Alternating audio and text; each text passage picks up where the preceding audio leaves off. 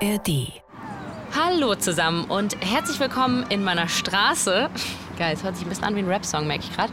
Denn ähm, wie ihr hört, hier in meiner Straße steht nicht nur Haus an Haus an Haus, sondern hier an der Ecke gibt es einen großen Spielplatz. Der ist eine Abkürzung zwischen zwei Straßen, der verbindet diese miteinander.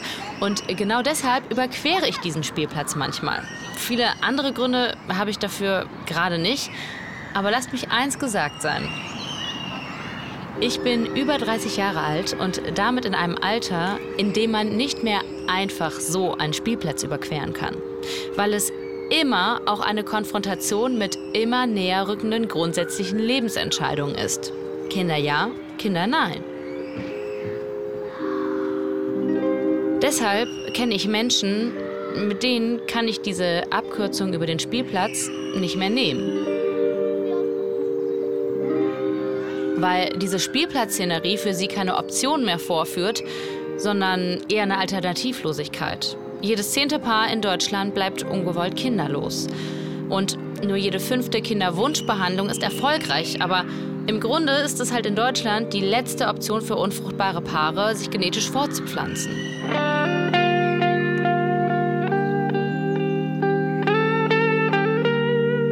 Naja, wobei nicht ganz die letzte. Und auch das habe ich schon mitgekriegt über meinen Freundeskreis. Es gibt noch so eine Art Last Resort für Unfruchtbare. Leihmütter. Laut Google Ads mit 100% Erfolgsgarantie. Über 450 glückliche Eltern pro Jahr. Diese Werbeanzeigen stammen aber alle aus dem Ausland. In Deutschland ist Leihmutterschaft faktisch illegal. Also Leihmutterschaft, damit meine ich, dass eine Frau eine oder mehrere fremde befruchtete Eizellen eingesetzt bekommt und das Kind dann für andere austrägt. Meistens gegen Geld, seltener aus purer Nächstenliebe. Das wird in Deutschland vor allem mit der Gefährdung des Kindeswohls begründet. Aber seit ich mir zu dem Thema auch mal ein paar Dokus angeschaut habe, mache ich mir durchaus auch um das Wohl der Leihmütter so meine Gedanken. Neugeborene Babys, vielleicht ein paar Tage alt, in einem Luftschutzbunker bei Kiew. Zur Welt gebracht, mitten im Krieg, von Leihmüttern. Es ist schwer zu sagen, wie viele Babys gerade in der Ukraine noch darauf warten, von ihren Wunschfamilien abgeholt zu werden. Ein Markt, von dem der ukrainische Kinderrechtsbeauftragte sagt, dass Frauen ausgebeutet und ihre Rechte sowie die Rechte der Kinder verletzt werden. Wenn Kundinnen während der Schwangerschaft entscheiden, dass sie das Kind nicht mehr wollen, muss die Leihmutter abtreiben. Wenn sie das nicht macht, muss sie ihren Verdienst zurückzahlen. Wenn sie das Kind zur Welt bringt und die Kunden es ihr nicht abnehmen wollen, muss sie das Kind in ein Waisenhaus geben, weil sie keinerlei Rechte hat. Ich frage mich halt, wie groß kann der Wunsch nach, naja, nach genetischer Reproduktion überhaupt sein, dass man all das einfach ausblenden kann? Es ist direkt am Herzen. Es hat auch mit dem Kopf nichts zu tun, weil man sich selber nicht erklären kann. Aber es ist einfach mit nichts zu vergleichen. Mit keinem Urlaub, keinem Strand, mit nichts auf dieser Erde kann man das also vergleichen.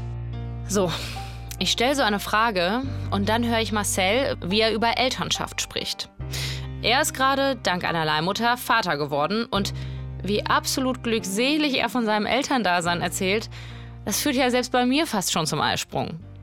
Und ich höre und spüre und sehe sein Glück und ich höre und spüre und sehe gleichzeitig das Unglück derer, bei denen es einfach nicht klappen will mit den Kindern, die deshalb nicht mal mehr einen Spielplatz betreten können. Und das bringt mich unweigerlich zu der Frage, wieso und mit welchem Recht sollte man Menschen die letzte Chance auf dieses ultimative Daseins- und Glückseligkeitsziel eigentlich verwehren? Und damit meine ich in einem viel besseren medizinischen und regulierterem Setting, als es das vielleicht im Ausland ist. Also als altruistische Leihmutterschaft in Deutschland. Denn diese Debatte, die haben nicht etwa wir von Studio Komplex entfacht. Die Kommission zur reproduktiven Selbstbestimmung und Fortpflanzungsmedizin prüft aktuell das Verbot der Leihmutterschaft in Deutschland. Die Arbeitsgruppe 2 prüft, ob und wie Eizellspende und die altruistische Leihmutterschaft legalisiert werden können. Bis Ende März 2024 soll die Kommission ihre Arbeit abschließen. Wie allein der Name der Ethikkommission schon sagt, haben wir am Ende nicht sogar ein Recht auf reproduktive Selbstbestimmung? Und sollte das dann in letzter Konsequenz nicht auch das Recht sein, anderen bei der Fortpflanzung helfen zu dürfen? Also wenn Mütter anderen Müttern helfen können, ist das am Ende nicht der ultimative feministische Akt?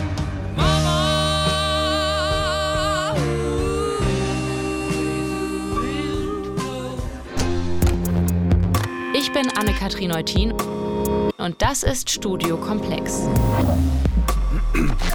Ihr findet diese vorletzte Folge von Studiokomplex in der ARD Audiothek, wo sich auch noch 76 andere Studiokomplex-Folgen tummeln. Also selbst wenn es bald leider keinen Nachschub mehr gibt, ein bisschen was zum Nachhören ist auf jeden Fall am Start und eignet sich nach wie vor hervorragend äh, für das nächste provokative Gespräch auf der Hausparty. Und ich muss zugeben, ich fühle mich auch jetzt nicht zu 100% wohl damit. Ich kann ja das Machtgefälle zwischen beispielsweise ukrainischen oder indischen Frauen und reichen Paaren aus Westeuropa oder China nicht einfach wegignorieren. Aber ist das wirklich verwerflicher als all die anderen Dinge, die wir als Dienstleistungen monetarisieren? Also Putzen, Prostitution, Psychotherapie? Marcel und Michael sehen das nicht so. Mein Name ist Michael, ich bin 32 Jahre alt, komme aus Solingen, bin Kosmetiker. Wir haben hier auch ein Kosmetikstudio in Solingen und haben drei Kinder bekommen. Ich bin Marcel, ich bin, jetzt muss ich aufpassen, 37 geworden im äh, September. Habe, bis die Kinder gekommen sind, äh, bei Michael gearbeitet im Kosmetikinstitut, auch als Kosmetiker. Und wir teilen uns seitdem äh, unser Leben quasi. Also, also schon seit 14 Jahren. Und seit wenigen Monaten teilen sie es sich nicht mehr zu zweit, sondern zu fünft. Dank einer russischen Leihmutter gehören jetzt auch noch Mimi, Maja und Mira dazu. Dass es eine Leihmutter geworden ist, das liegt aber nicht daran, dass die Sehnsucht nach genetischer Reproduktion so riesig war, was zugegebenermaßen einen meiner Hauptkritikpunkte auch mit aushebelt. Ganz am Anfang, vor fünf Jahren, als wir überlegt haben, eigene Kinder zu haben, war das noch eine andere Situation, weil wir da ja eher mit dem Gedanken gespielt haben, Pflegekind zu bekommen oder eins zu adoptieren. Wir hatten viel Platz, wir hatten schon unser Haus gekauft und haben dann eher gedacht, wir können so einem Kind helfen, ne? dass wir sagen, komm, zu uns und äh, wir ziehen dich groß und geben dir das Gefühl, dass du nichts anderes bist als unser Kind. Und das änderte sich ja dann, als wir kein Pflegekind kriegten, weil einfach gerade keins da war. Ist ja nun auch was Gutes, wenn keine Pflegekinder da sind oder keins zur Adoption freigegeben war. Und haben das Thema dann zu der Zeit erstmal ja, nach hinten geschoben, eigene Kinder oder Kinder zu kriegen. Und, aber es hat uns immer äh, noch begleitet. Also der Michael fragte dann irgendwann, hast du nicht auch noch mal äh, Lust, dass wir uns da jetzt mit beschäftigen? Und mit den Pflegekindern hat es ja nicht geklappt. Deswegen haben wir da dann weiter geforscht und ähm, sind dann auf die Leihmutterschaft gekommen.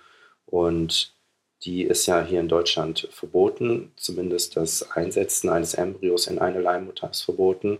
Und Dafür habe ich dann weiter recherchiert im Ausland. Ukraine war, äh, war es äh, sehr viel gang und gäbe ähm, mit der Leihmutterschaft. Allerdings war es dort nur erlaubt oder ist es noch dort erlaubt als Heteropaar. Das heißt, äh, man musste nachweisen, dass die Frau oder der Mann nicht ähm, erzeugungsfähig war und äh, dadurch konnte man dann eine Leihmutter bekommen. Wir hatten die, nicht die Chance dazu, in der Ukraine das machen zu lassen. Deswegen haben wir dann weiter geforscht und habe dann eine Agentur in Russland gefunden, die auch hier in Deutschland beim, äh, was war das für eine Messe? Kinder. Ja, das war so eine, eine Kinderwunschmesse. Kinderwunschmesse war das in Berlin.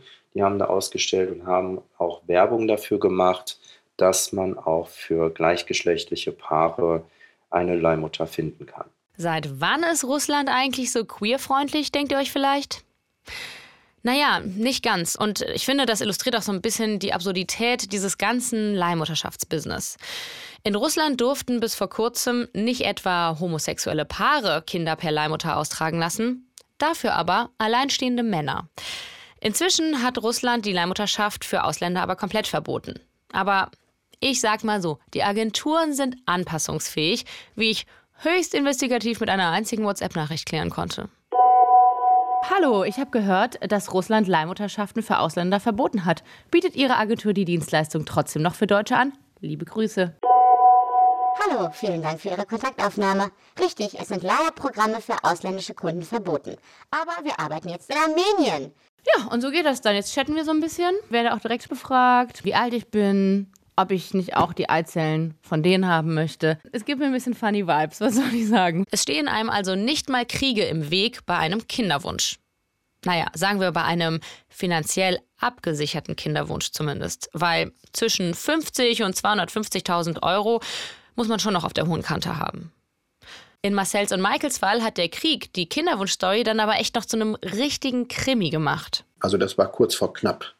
Na, wir, wir, haben, das war alles schon im Laufen und wir hatten auch schon die Agentur hat schon die, ihre Arbeit aufgenommen und ich glaube, wir waren auch schon auf Zypern zu der Zeit gewesen und haben alles abgegeben, was wir abgeben mussten. Ne? Genau, die ja. ähm, Agentur hat dann nicht mehr mit den russischen Kliniken gearbeitet und hat sich eine Alternative auf Nordzypern gesucht, ja. um, wo es halt ähm, keine Fragen mehr gab. Genau. Und ähm, deswegen mussten wir dann halt nach Zypern reisen. Wie funktioniert das dann genau? Die nehmen dann eure Wünsche auf oder also vielleicht könnt ihr diesen Prozess einfach noch so ein bisschen beschreiben für Menschen, die damit noch nie was gehört haben? Das erste, was wir äh, bekommen haben, war ein Link zu einer Internetseite, auf der alle gelisteten Leihmütter dieser Agentur zu sehen waren. Das heißt, man konnte sich da einloggen, kriegte ein Passwort und konnte dann alle Mütter sehen, die äh, die Agentur aufgenommen hat. Was stand da so drin? Also war bestimmt ein Foto und also ist das so wie so ein Katalog, muss ich mir das so vorstellen? Ja, wenn man das so ganz geradeaus sagen will, ist das wie ein Katalog. Ja, das ja. ist also wie eine Suchmaschine quasi. Ja, was, was stehen da so für Infos dann drin, außer dem Foto? Da sind Eckdaten wie Geburtsdatum, ähm, Herkunftsland, äh, Blutgruppe, Bildung, äh, wie viele Kinder hat sie selber schon bekommen, wie oft war, äh, also das Erste, was wir ja gesucht haben, war ja nicht die, ähm, die Leihmutter an sich, sondern die Spendermutter, die ja die Eizellen spendet. Kurzer Einschub, meistens sind die Leihmütter nämlich wirklich nur Leihmütter und nicht auch noch die Eizellenspenderin. Also sie sind quasi nicht die biologischen Mütter. Also wir haben erst die Spendermutter, quasi die Mutter der Kinder gesucht da konnte man sehen, äh, Haarfarbe, äh, Bildung, Größe, wie viele Eizellen hat sie schon gespendet und wie lange macht die das schon. So, das konnte man da alles nachlesen. So. Dann haben wir uns eine ausgesucht mit Foto. Ja, man konnte auch sehen, wie die aussieht. Die sind alle anonym, man weiß nicht, wie die heißen. Man kann auch nicht mit denen Kontakt aufnehmen. Im Sinne, dass man keine Adressdaten und Telefonnummern oder sowas hat. Und auch für die Leihmütter gibt es dann einen Katalog mit Infos. Wir wollten jetzt keine Leihmutter haben mit einer großen oder mit einer hohen Abortrate, weil ähm, ja, das ist natürlich nicht so schön. Wir wollten dann natürlich auch, dass die wenn wir das machen, dass das auch so schnell wie möglich, so gut wie möglich klappt. Und war das dann auch so? Nein. Leider nicht. Also die erste, der erste Versuch hat nicht funktioniert. War das auch mit derselben Frau? Nee, das, das war, war, noch eine andere. Das war eine andere, ja. Das waren auch äh, zwei Jungs, die wir haben einsetzen lassen, aber die sind ganz am Anfang, das, die ist einfach nicht schwanger geworden. Ne? Das ist, die war einfach, es hat einfach nicht funktioniert. Und dann ist sie halt wieder nach Hause geflogen. Da ist ein bisschen Zeit vergangen. Ne? Dann ist einige Zeit vergangen. Äh, wir hatten dann, die Leihmütter müssen ja immer vorbereitet werden, hormonell, dürfen keine Infektionen haben und so weiter. Und es ging dann mehrere Male leider schief. Äh, jedes Mal kurz vor dem Termin des Einsetzens gab es dann wieder Probleme, dass sie eine Infektion hatte, dass ähm, Blutwerte nicht stimmten. Genau, aus irgendwelchen Gründen hat es dann nicht geklappt. Äh, und irgendwann hat die Leihmutter dann gesagt, nee, ich möchte doch nicht mehr. Der Flug dorthin ist mir zu stressig. Ja, dann haben wir eine weitere Leihmutter gesucht. Das ist leider auch schief gegangen. Sie kam auch erst gar nicht nach Nordzypern, weil dann da Papiere gefehlt haben. Und kurze Zeit später haben wir dann Vera gefunden. Vera ist eine junge Russin aus St. Petersburg und sie ist bereits Mutter von fünf Kindern. Und weil Russland nun aber einen Krieg führt, konnte Vera nicht einfach dort ihre Schwangerschaft verbringen und die drei Mädchen dort auf die Welt bringen, wo Marcel und Michael sie dann einfach abholen würden. Irgendwie musste Vera also nach Deutschland kommen, was aber ja auch bedeutet hat, dass sie ihre fünf Kinder zurücklassen musste. Wir mussten uns was überlegen, wie wir da rauskommen aus dieser Situation, weil uns schon klar war, wenn die Vera die Kinder in Russland zur Welt bringt, wir die niemals daraus kriegen. Niemals. Das heißt, wir mussten die Vera irgendwie schwanger nach Deutschland kriegen. So, und Reisen für russische Staatsbürger ist auf russischem Staatsgebiet und in zwei oder drei andere Länder dieser Erde noch erlaubt, aber überall äh, anders dürfen die nicht hinreisen und schon gar nicht ohne Visum. Das heißt also, da fing schon der Beziehungsaufbau an, weil ich diese Frau unbedingt nach Deutschland haben wollte. Es gab nur eine einzige Möglichkeit für eine russische Staatsbürgerin ein Visum zu bekommen, nämlich ein medizinisches Visum. Und dieses medizinische Visum unterschreibt in Deutschland kein einziger Arzt für eine russische Staatsbürgerin. Niemand. Wir haben Tübingen angeschrieben, wir haben äh, Heidelberg angeschrieben, wir äh, haben äh, die Charité angeschrieben. Kein Arzt in Deutschland wollte dieses medizinische Visum unterschreiben, weil es einfach für die im Kopf eine Grauzone ist. Die wollen sich überhaupt nirgendwo aus irgendeinem Fenster lehnen, um dann hinterher irgendwelche Regressansprüche oder sonst irgendwas zu bekommen. Und dann kriegten wir dieses Visum nicht. Und die Zeit lief natürlich ab, weil die Fluggesellschaft gesagt hat, pass mal auf, Drillinge im Bauch einer Mutter, die transportieren wir nur bis zur 27. Schwangerschaftswoche und danach ist Schluss. Weil dieses Risiko gehen wir nicht ein, wir äh, transportieren die nicht mehr. Ne? So, und die war schon in der 25. Schwangerschaftswoche. Und ja, äh, und bei uns, mir ging, ich bin ja eigentlich immer so, recht entspannt, weil ich dann denke, das funktioniert schon, alles kriegen wir schon hin. Aber bei mir ging es dann auch schon los, ne, dass ich dann nachts nicht mehr schlafen konnte, weil dann einfach die Ungewissheit da war. Wir haben zehnmal Glück gehabt und das war ein Teil von diesem Glück. Das deutsche Generalkonsulat in St. Petersburg eine Chefin hatte, die, ich komme ja aus dem Norden Deutschlands, von der Nordsee, die einen Ort weitergelebt hat. Früher, als sie auf die Welt kam, wohnte die einen Ort weiter. Hat die mir am Telefon erzählt. Ich sehe gerade, sie kommen aus Papenburg. Das heißt, sie fuhren nur einen Ort weiter früher. Also da hatten wir gleich eine Verbindung zueinander. Ne? Und dann ging das alles ratzfatz. Die hat sich um alles gekümmert, die hat gesagt, schickt alle Sachen, macht das alles fertig, damit wir dieses Besuchervisum noch hinkriegen für die Vera. Da mussten wir also so eine Verfügung unterschreiben, dass wir sämtliche Kosten übernehmen, falls die nicht mehr raus will aus, aus Deutschland. Wir haben das unterschrieben. Die hat das in St. Petersburg fertig gemacht, drei Tage bevor die das Generalkonsulat auch geräumt haben, weil alle diplomatischen Mitarbeiter das Land verlassen mussten. Also, Gott, das ist ein richtiger Krimi, mein Gott. Okay. mhm. Drei Tage vorher, meine also, Güte. Äh, ich hatte dauerhaften Blutdruck. Alter Schwede, was ist das für eine Story, oder? Und wie es sich für eine gute Story gehört, ähm, halten wir hier den Spannungsbogen mal hoch und ich sag zum weiteren Verlauf erstmal so viel. Was dann mit Vera, den beiden Männern und den drei Kindern passiert ist, das ist emotional echt heftig. Aber am Ende will ich diese Geschichte hier ja auch erzählen, um das Thema Leihmutterschaft auf einer Metaebene zu verhandeln. Und das würde ich jetzt gerne erstmal tun und das habe ich auch mit Michael und Marcel selbst gemacht. Würdest du sagen, ihr hattet anfangs Hemmungen beim Thema Leihmutterschaft oder mehr Hemmungen, als es jetzt bei Pflege- oder Adoptivkindern hattet? Also Hemmungen ist ja immer so ein, für mich zumindest so ein, eigentlich ein unbekanntes Wort für mich im Kopf, Hemmungen. Ne? Hemmungen hat man, weil man äh, denkt, dass andere Leute schlecht über einen reden oder äh, über einen reden. Und ja, oder man hat ja auch einen eigenen moralischen Kompass so, ne? dass man sich irgendwie vorstellt, Leihmutterschaft ist natürlich umstrittener per se, als ein Pflegekind aufzunehmen zum Beispiel. Ja, das schon, aber da, da lassen wir uns ja von niemandem reinreden. Ich meine, das ist ja unsere Sache.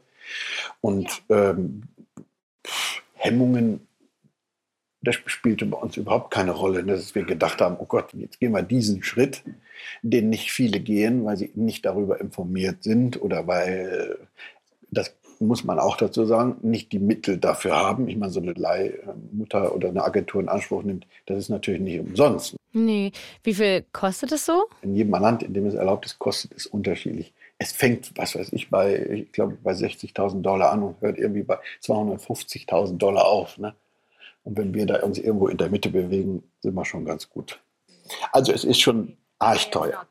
Verstehe. Okay. Aber ja, genau, zurück zu dem Punkt, ja, es ist teuer, es kann sich nicht jeder leisten. Okay, das ist ja so der eine Punkt. Genau, aber was ich so meinte, also ich verstehe schon den Punkt, dass du sagst, okay, ich lasse mich nicht von anderen Leuten reinreden, aber man hat ja auch selber äh, wie schon meinte, man ja selber so seine ethischen Überzeugungen und äh, ne, man weiß ja auch nicht, man lernt die Frauen nicht persönlich kennen, unbedingt, zumindest am Anfang. Ähm, diese Form von Hemmung, einfach vor euch selber, glaube ich. Da würde mich mal interessieren, äh, welche Gedanken ihr euch da so gemacht habt oder ob das überhaupt so war. Ja, da sind wir jetzt noch mehr von überzeugt, als am Anfang wir davon überzeugt waren, dass Leihmutterschaft viel zu schlecht gesehen wird, weil man immer darauf rumreitet, dass die Leihmutter aus einer Situation kommt, wo sie nicht mehr rauskommt, weil es ihr schlecht geht, weil sie quasi dazu gezwungen ist, sich einer Leihmutterschaft hinzugeben, damit sie Geld damit verdienen kann, weil sie sonst also äh, auf der Straße lebt und obdachlos ist oder äh, ihre Familie nicht mehr ernähren kann oder sonst irgendwas. Und darüber haben wir uns wirklich sehr viel Gedanken gemacht, ob das wirklich so ist. Das ist erstmal die erste Frage. Also behaupten kann man viel, aber man muss das natürlich mal zumindest nachforschen. Unsere Leihmutter zum Beispiel kam, die hat sich gerade eine Neuwohnung in St. Petersburg gekauft. Die hat fünf eigene Kinder, die hatte ihren Job, die war ist Konditorin und Bäckerin. Die hat Geld verdient, womit sie ihre Familie ernähren konnte, sich eine Wohnung kaufen konnte. Also die kommt aus ganz geordneten Verhältnissen, verdient nicht die Welt, kann keine großen Sprünge machen, ist aber sehr reiselustig und will mit ihren Kindern viel machen und denen auch viel bieten. Und jetzt hat sie die Chance genutzt und gesagt, pass mal auf, mit dieser Leihmutterschaft kann ich ein zweifaches Jahresgehalt verdienen in neun Monaten. Ich mache das einfach, weil ich da Lust zu habe. Das hat sie gesagt und ihren Kindern was bieten. Klar hat die das nur des Geldes wegen gemacht. Das war uns von Anfang an bewusst, dass alle, die da was mit zu tun haben, es am Ende nur des Geldes wegen machen. Okay, man kann jetzt natürlich super klug Adorno oder Hegel oder so zitieren und sagen, naja Leute, schaut mal, es gibt halt kein richtiges Leben im Falschen. Wir leben halt in einem kapitalistischen System und da kann man Dinge kaufen. Und solange die HandelspartnerInnen und ihre Motivlage klar sind, warum eigentlich nicht? Aber ja, apropos die Motivlage, klar. Was Marcel da als vorderstes Motiv anführt bei Leihmüttern, also das Finanzielle, das lässt sich empirisch sogar nicht mal halten. Das häufigste Motiv, das genannt wird, ist ein altruistisches Motiv. Dass die ähm, Leihmütter sagen, sie finden das schön, anderen Paaren zu helfen, ein Kind zu bekommen. Sagt uns Beate Ditzen und ich bin Professorin für medizinische Psychologie und Psychotherapie hier an der Universität in Heidelberg. Und sie hat mir eigentlich eine noch viel ausführlichere Antwort zu den Motiven der Leihmütter gegeben. Es kommt ganz stark darauf an, ob die Leihmutterschaft in dem Land, in dem die untersucht worden ist, eine gesetzlich geregelt altruistische sein muss, also ob das Motiv ein altruistisches sein muss, oder ob die Leihmutterschaft finanziell rückvergütet wird.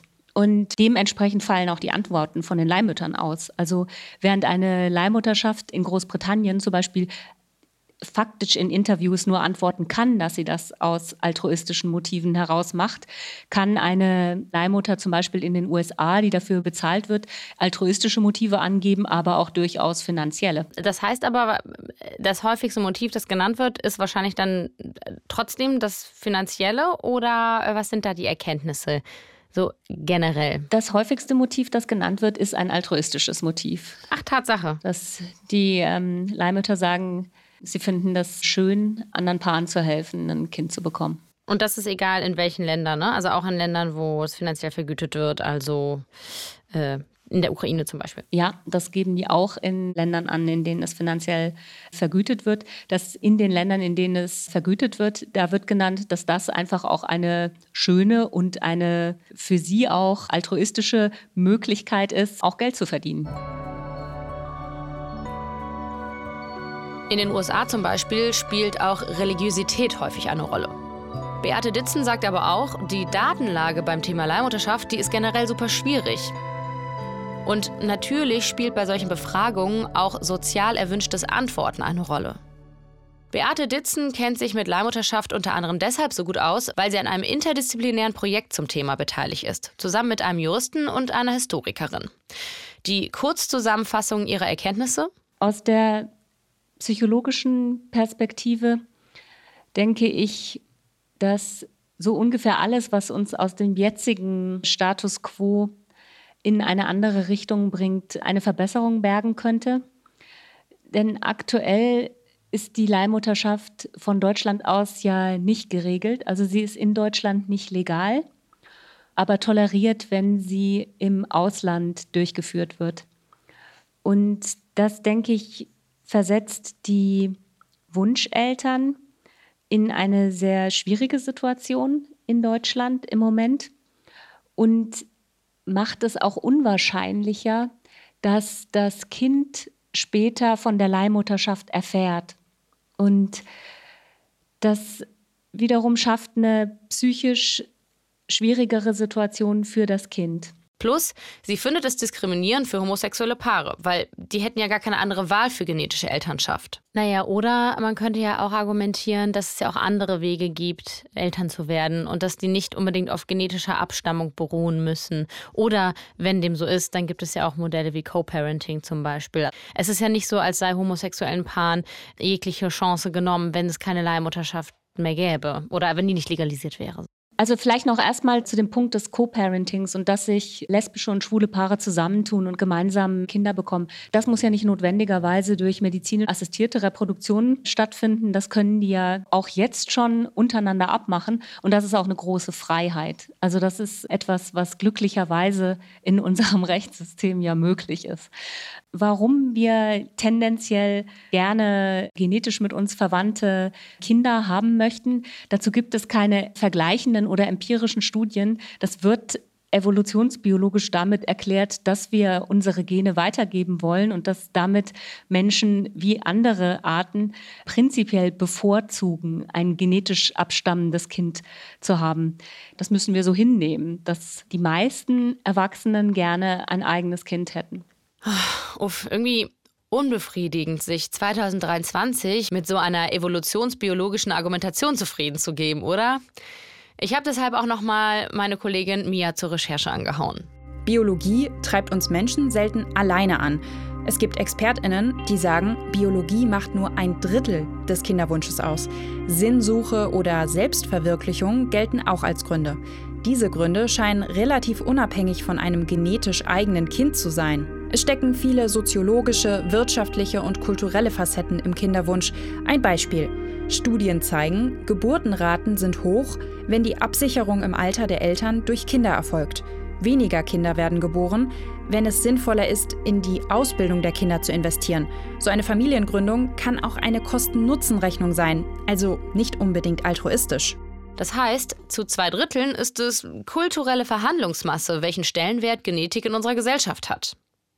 Beate Ditzen plädiert jedenfalls für eine Legalisierung der altruistischen Leihmutterschaft. Also ich stelle mir im Moment als das Fairste und für alle Beteiligten aus einer psychologischen Perspektive am transparentesten Verfahren vor, dass eine altruistische Leihmutterschaft in Deutschland mit Einzelfallprüfung möglich wäre. Und für diese Einzelfallprüfung hat Beate Ditzen auch ein bestimmtes Vorbild im Kopf. Das, was zum Beispiel bei der Lebendorganspende gemacht wird, ist ein persönliches Gespräch, also Interviews mit allen Beteiligten.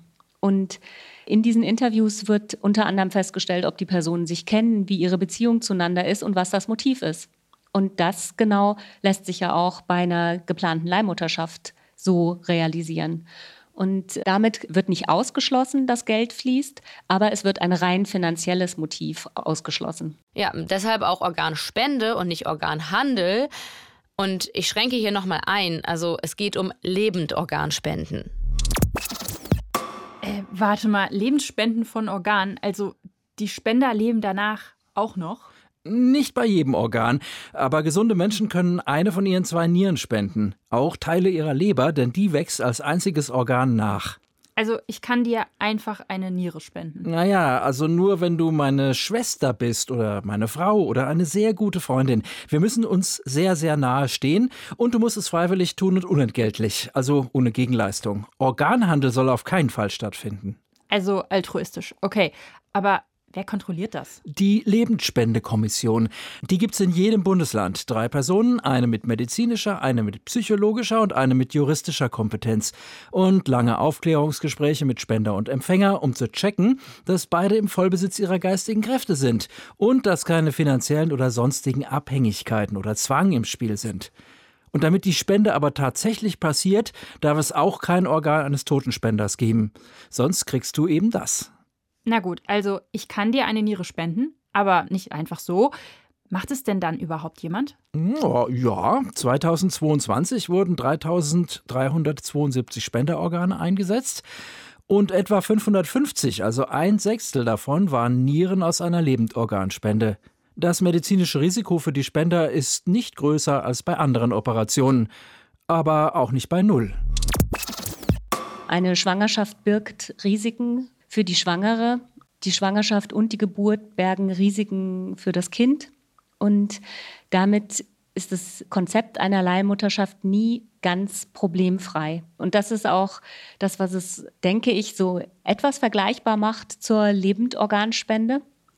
Die Leihmutterschaft ist automatisch mit einer medizinischen Behandlung assoziiert, also mit einer In-vitro-Fertilisation, dann mit einer Schwangerschaft, die durch assistierte Reproduktionstechniken zustande kommt und in der die Leihmutter ein Risiko eingeht, ein medizinisches Risiko, das sie per se nicht eingehen müsste. Und damit befinden wir uns in einem Medizinbereich, in dem es nicht primär um Heilung oder die Aufrechterhaltung von Gesundheit geht bei Personen, die erkrankt sind, sondern wir befinden uns da in einem Sonderbereich. Von daher gehe ich davon aus, dass das nie ganz, ganz unproblematisch ist. Ja, und jetzt frage ich mich tatsächlich auch, wenn es vergleichbar wäre mit der Lebendorganspende, ich gehe doch richtig in der Annahme, dass eine Lebendorganspende tatsächlich ja nur vorgenommen wird, wenn sie lebensnotwendig ist für den Menschen, der die Organspende erhält, oder? Und damit unterscheidet es sich ethisch ja von einer Leihmutterschaft. Ja, das ist ein ganz zentraler Punkt, den Sie da ansprechen.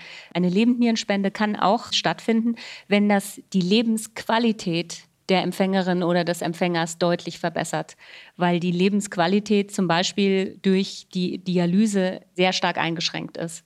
Und damit haben wir, wenn wir sagen, dass die Lebensqualität der Paare bei unerfülltem Kinderwunsch deutlich eingeschränkt ist, doch eine Vergleichsmöglichkeit zwischen der Lebendorganspende und der Leihmutterschaft. Wie lässt sich denn messen oder feststellen, was für psychologische Folgen oder was für einen Leidensdruck ein unerfüllter Kinderwunsch auf Menschen hat? Also ist das tatsächlich vergleichbar mit einem Menschen, der keine funktionale Niere hat und jeden Tag äh, zur Dialyse muss zum Beispiel. Das wird über Lebensqualitätsmessungen erfragt und wir können die psychische Einschränkung oder die Belastung von Personen mit einem unerfüllten Kinderwunsch sehr gut messen. Das wird auch seit Jahrzehnten gemacht. Und parallel wird auch die psychische Belastung von Personen, die in Dialyse sind, kontinuierlich gemessen. Und da wird auch dann untersucht, welche Interventionsmöglichkeiten gibt es, die die Lebensqualität verbessern.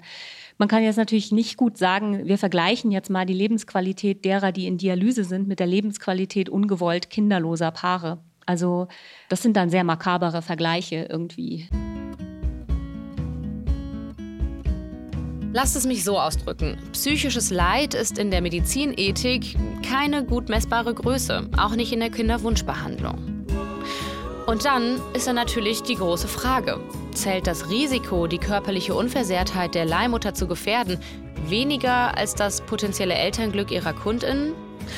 Oder anders gesagt, haben wir ein Recht auf Kinder, wenn wir es uns leisten können?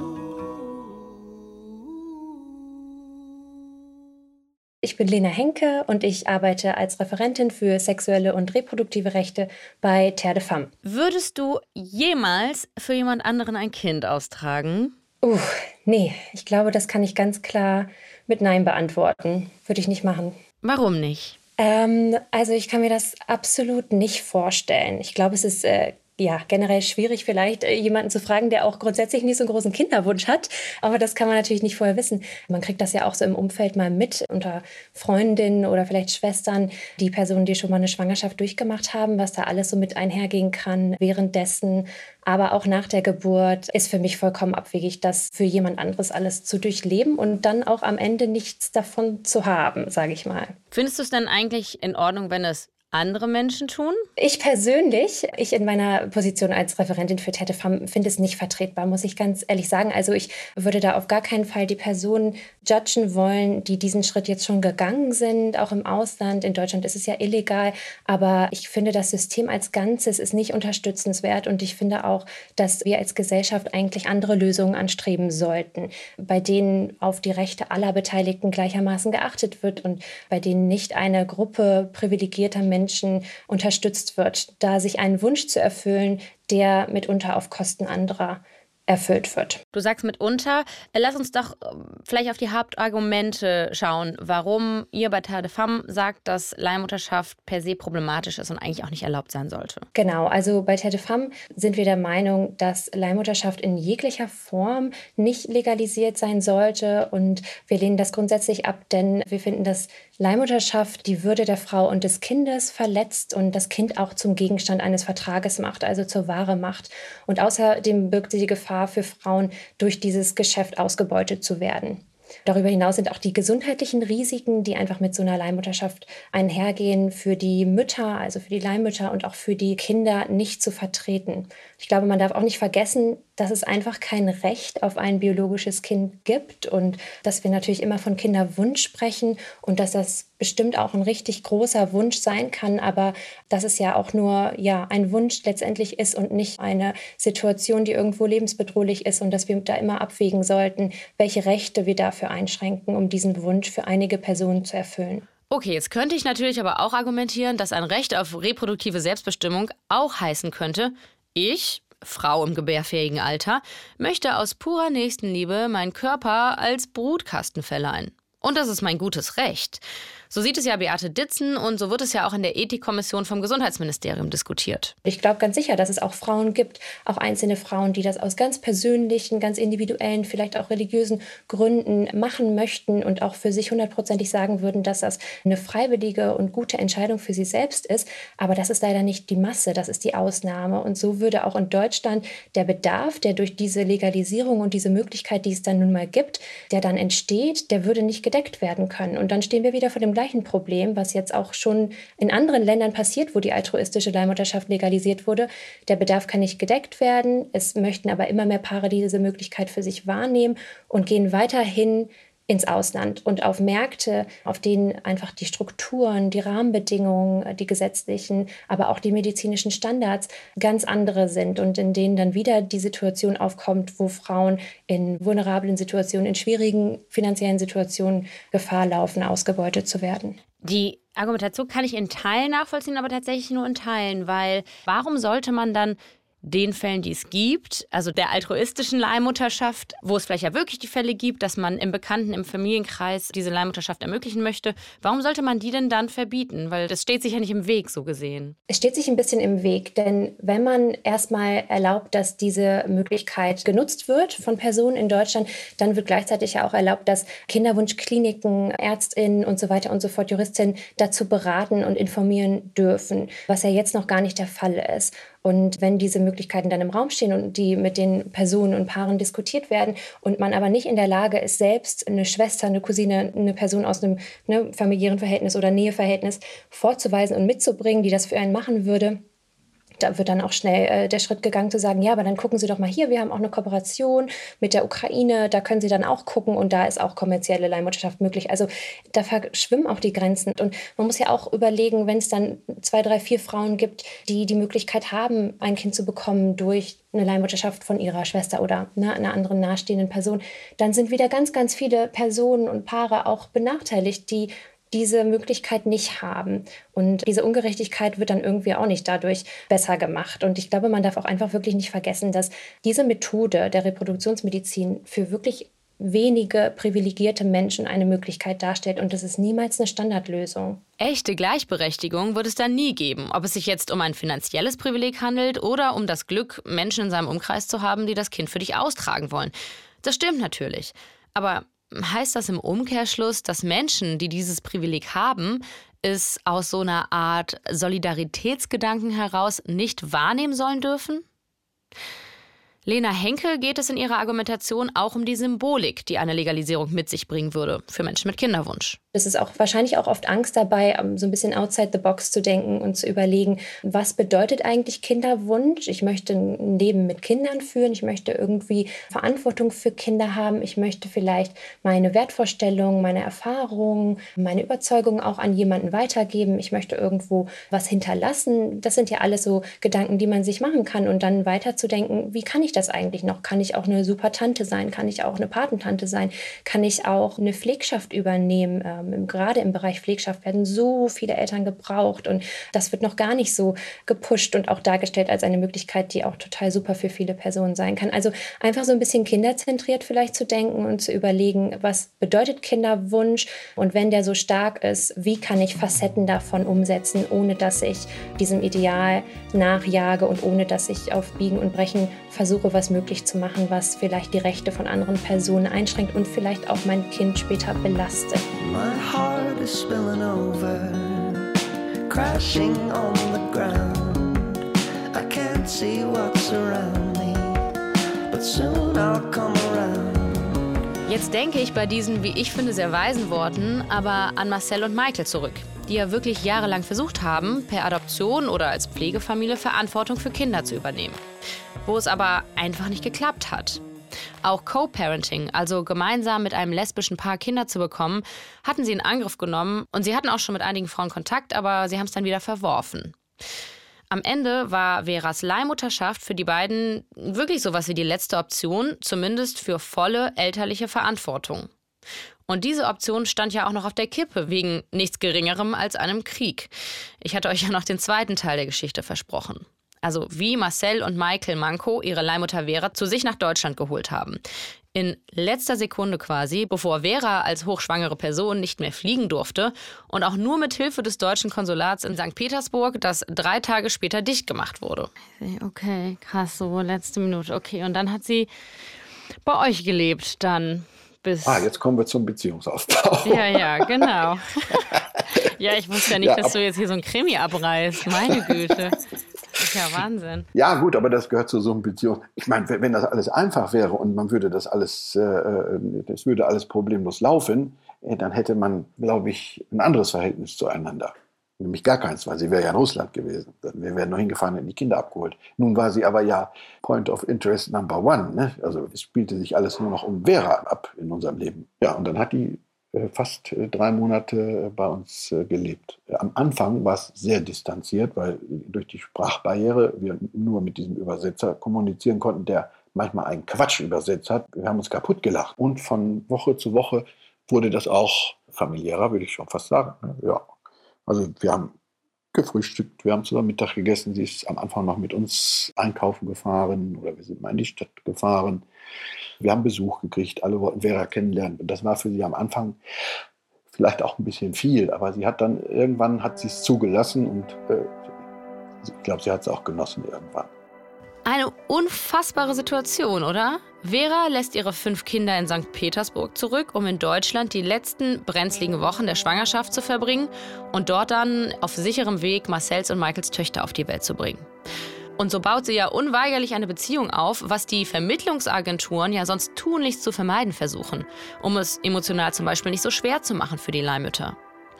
Wir haben auch Vera Fragen geschickt und sie gebeten, die per Sprachnachricht oder schriftlich per WhatsApp zu beantworten. Weil natürlich ist die Perspektive einer Leihmutter extrem wichtig und wäre spannend gewesen, aber sie hat sie dann doch nicht beantworten wollen und deshalb fehlt ihre Perspektive hier leider.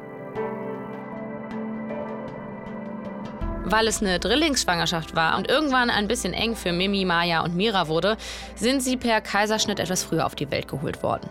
Und eigentlich sollte Vera direkt danach wieder nach Hause fliegen. Eines ihrer Kinder hat auch Geburtstag. Aber der Oberarzt in der Klinik meinte dann, es wäre ja schon gut, wenn die Kinder zumindest die erste Muttermilch, also das sogenannte Kolostrum, bekommen könnten. Und sie hat keine einzige Sekunde gezögert. Sie hat gesagt, ich bleibe noch zwei Wochen extra hinten dran und gebe nicht nur das Kolostrum, sondern ich komme jeden Tag und wir pumpen die Milch ab. So.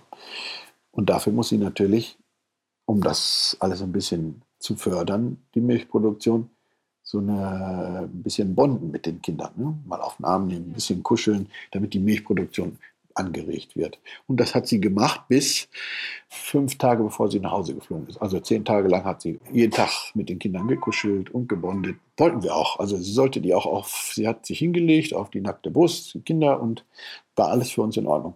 Bloß nach fünf Tagen bevor sie nach Hause geflogen ist, wollte sie nicht mehr ins Krankenhaus kommen. Leute, ich habe keine Kinder. Ich hatte nie Kinder und ich kann wirklich nur erahnen, was dieses Bonding in einem auslösen muss.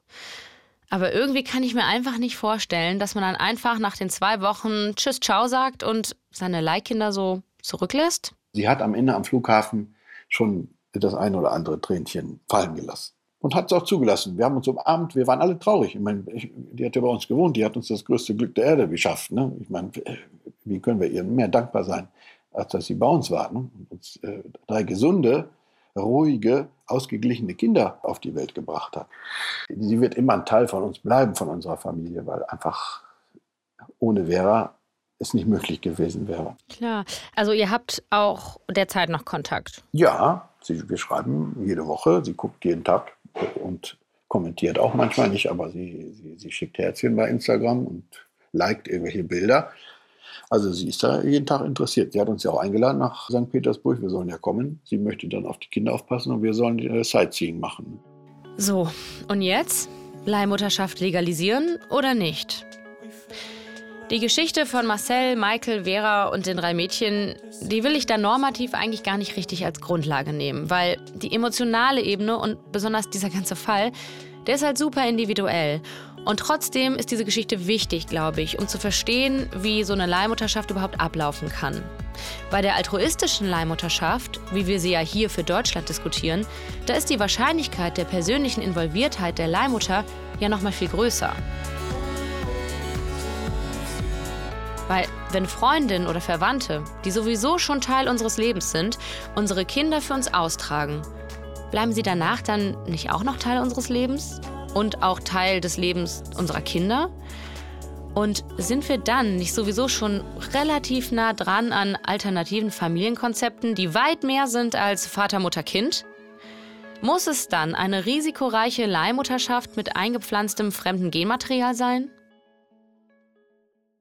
Wäre nicht die viel näher liegende Idee, wie Lena Henke von Terre de Femme schon vorhin meinte? Dass Alternativen weiter gefördert werden, also ne, das Adoptionsrecht verbessert wird, die Pflegschaft, das Pflegschaftsrecht, auch Co-Elternschaft, Co-Parenting, dass die soziale Familie auf jeden Fall mehr in den Vordergrund Vordergrund gerückt wird und dass man überlegt, wie kann Familie aussehen, wie bunt und vielfältig und mit wem kann ich Familie gründen. Da ist sie sich übrigens auch komplett einig mit Beate Ditzen, obwohl die sich ja schon pro altruistischer Leihmutterschaft positioniert hat. Was ich schön fände, wenn wir da als Gesellschaft stärker hindenken würden, weg von der kleinen Kernfamilie hin zu naja, das, was wir bei, bei Tieren beobachten als Cooperative Breeding. Also, dass sich Brut- und Sorgegemeinschaften entwickeln und diese auch miteinander vereinbaren, wie sie sich kümmern.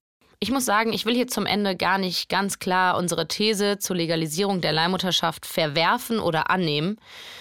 Aber es bringt uns doch so gut an den Ursprungsgedanken zurück. Ob und warum wir uns denn eigentlich so unbedingt genetisch reproduzieren wollen oder sollten. Und den Gedanken, den lasse ich jetzt einfach so stehen.